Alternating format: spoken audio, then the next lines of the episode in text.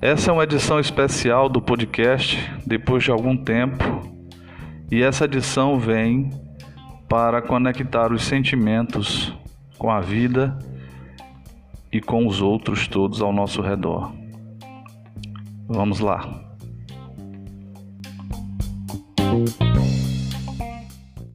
Há alguns anos, Deus, ou isso que chamamos assim tão descuidadamente de Deus, enviou-me certo presente ambíguo, uma possibilidade de amor, ou disso que chamamos também com descuido e alguma pressa de amor.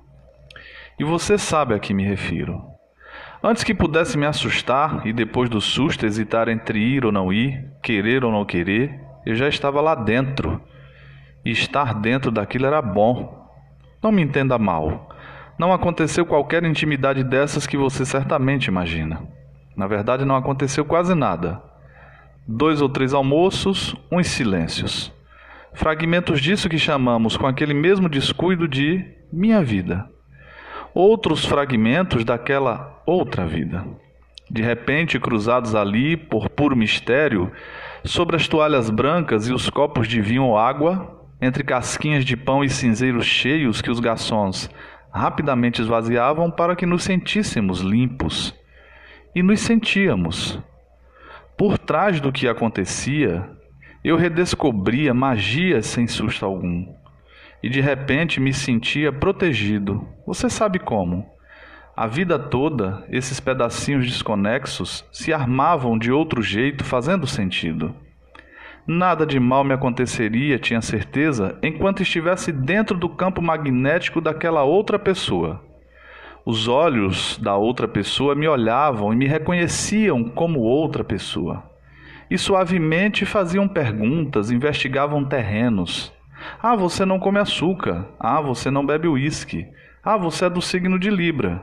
Traçando esboços, os dois. Tateando traços difusos, vagas promessas.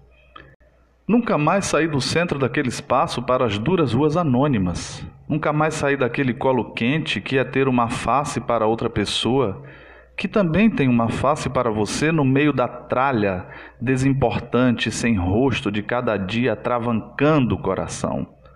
Mas no quarto, quinto dia, um trecho obsessivo do conto de Clarice Lispector, Tentação na Cabeça, estonteada de encanto. Mas ambos estavam comprometidos. Era isso. Aquela outra vida, inesperadamente misturada à minha, olhando a minha opaca vida com os mesmos olhos atentos com que eu a olhava. Uma pequena epifania. Em seguida vieram o tempo, a distância, a poeira soprando. Mas eu trouxe de lá a memória de qualquer coisa macia que tem me alimentado nestes dias seguintes de ausência e fome. Sobretudo à noite, aos domingos Recuperei um jeito de fumar olhando para trás das janelas, vendo que ninguém veria.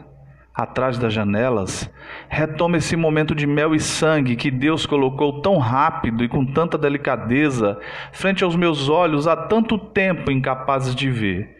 Uma possibilidade de amor. Curva a cabeça, agradecido. E se estendo a mão no meio da poeira de dentro de mim, posso tocar também outra coisa essa pequena epifania.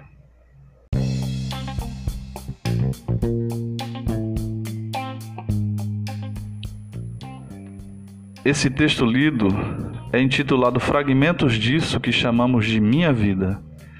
É um texto do saudoso Caio Fernando Abreu. Thank you.